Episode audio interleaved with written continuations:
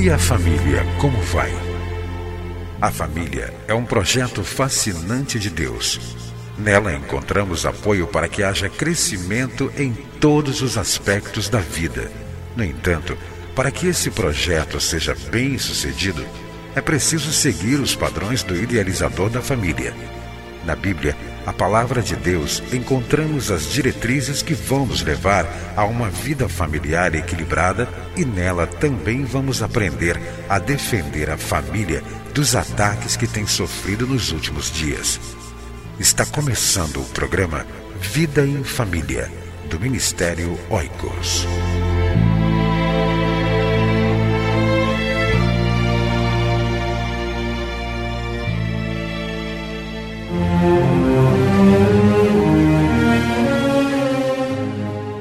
Estude na sua igreja a revista de estudos bíblicos, Casais e Casamentos na Bíblia, Erros e Acertos. Adquira via internet em www.cliquefamilia.org.br ou via e-mail oicos@cliquefamilia.org.br ou ainda pelo telefone 21 2264 9207. Você vai ouvir agora mais uma mensagem para fortalecer a sua família. Participe do Ministério Oicos. Seja um doador ou leve a sua igreja a ser parceira. Acesse nosso site www.cliquefamilia.org.br. Deus abençoe a sua vida e a sua família. Hoje eu quero falar sobre o tema Jesus, o celibato e os solteiros. Em Mateus capítulo 19, do versículo 1 até o versículo 12, Jesus ensinando aos seus discípulos sobre casamento, sobre o divórcio, versículos 8 e 9, e sobre a vida dos solteiros, dos celibatários, isto é, aqueles que decidem não se casar. Versículo 11 e também o versículo 12, conforme nós lemos a seguir. Porque há eunucos que assim nasceram do ventre da mãe, e há eunucos que foram castrados pelos homens, e há eunucos que se castraram a si mesmos por causa do reino dos céus. Quem pode receber isto, recebam. O comentário bíblico de Brodman diz o seguinte: Jesus deixou claro que a alternativa ao casamento é o celibato e que ambos, casamento e celibato, são honoráveis aos olhos de Deus e válidos àqueles que querem seguir os seus ensinamentos. Jesus preocupou-se em ensinar sobre o celibato porque já era uma realidade entre os seus seguidores.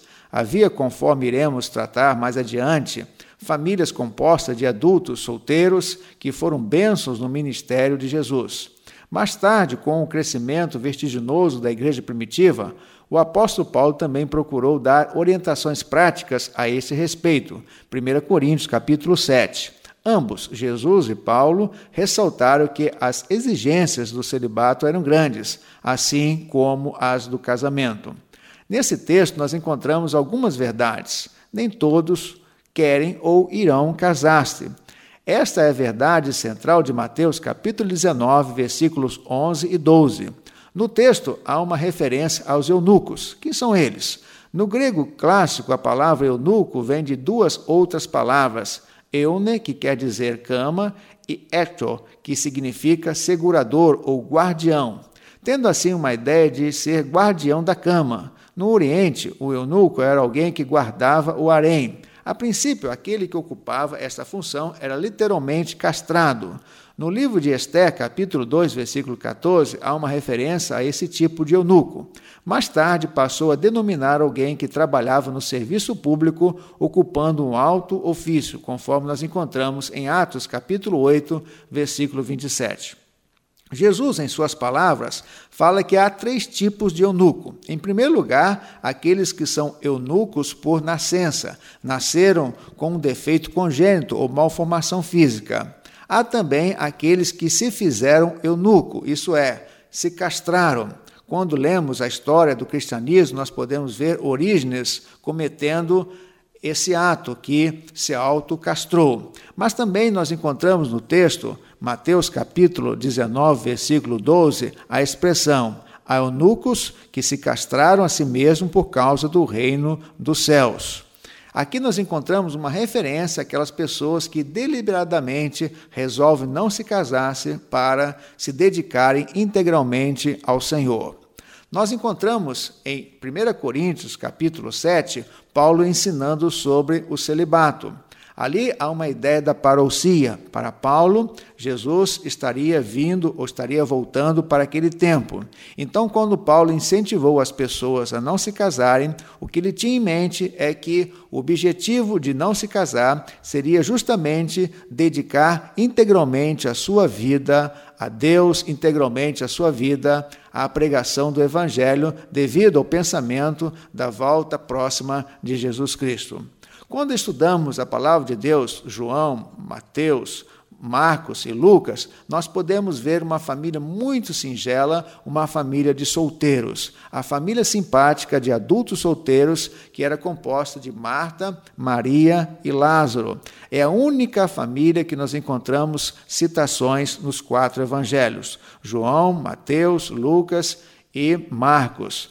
Nesse texto, ou nesses textos em que os evangelistas fazem referência a essa família de solteiros, nós podemos verificar lindas lições que nós encontramos na vida familiar de Marta, Maria e Lázaro. Era uma família que procurou se dedicar integralmente à obra de Jesus, procurou se dedicar integralmente a servir e adorar a Jesus. Quais os ensinamentos, então, que podemos extrair do texto de Mateus capítulo 19, versículo 12? Porque há eunucos que assim nasceram do ventre da mãe, há eunucos que foram castrados pelos homens, e há eunucos que se castraram a si mesmos por causa do reino dos céus. O primeiro ensinamento é que, aos olhos de Deus, Deus valoriza tanto o casamento quanto ao celibato. Deus valoriza o casado, as pessoas casadas, e Deus também valoriza as pessoas solteiras. Um outro ensinamento muito importante é que nem todo mundo vai se casar, por vários motivos. Conforme o texto diz, assim nasceram do ventre da mãe pessoas com incapacidade para sustentarem um casamento. E também nós podemos verificar que um ensinamento muito interessante é que pessoas que fazem a opção de não se casarem e se dediquem à obra do Senhor devem reconhecer também o nosso valor, devem merecer o nosso valor, a nossa gratidão, porque essas pessoas se dedicam totalmente, integralmente, muitas vezes à obra da igreja, à igreja local, quanto também à obra missionária. Outra coisa muito importante é que Jesus amou os solteiros.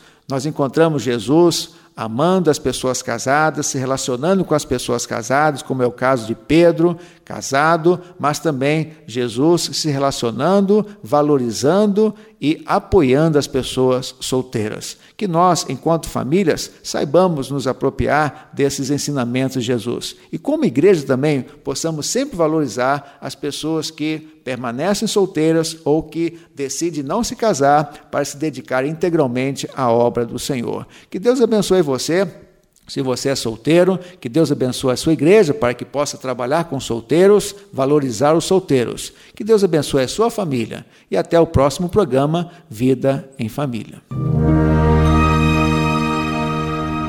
Para que você e sua casa desfrutem do melhor que Deus tem para a família.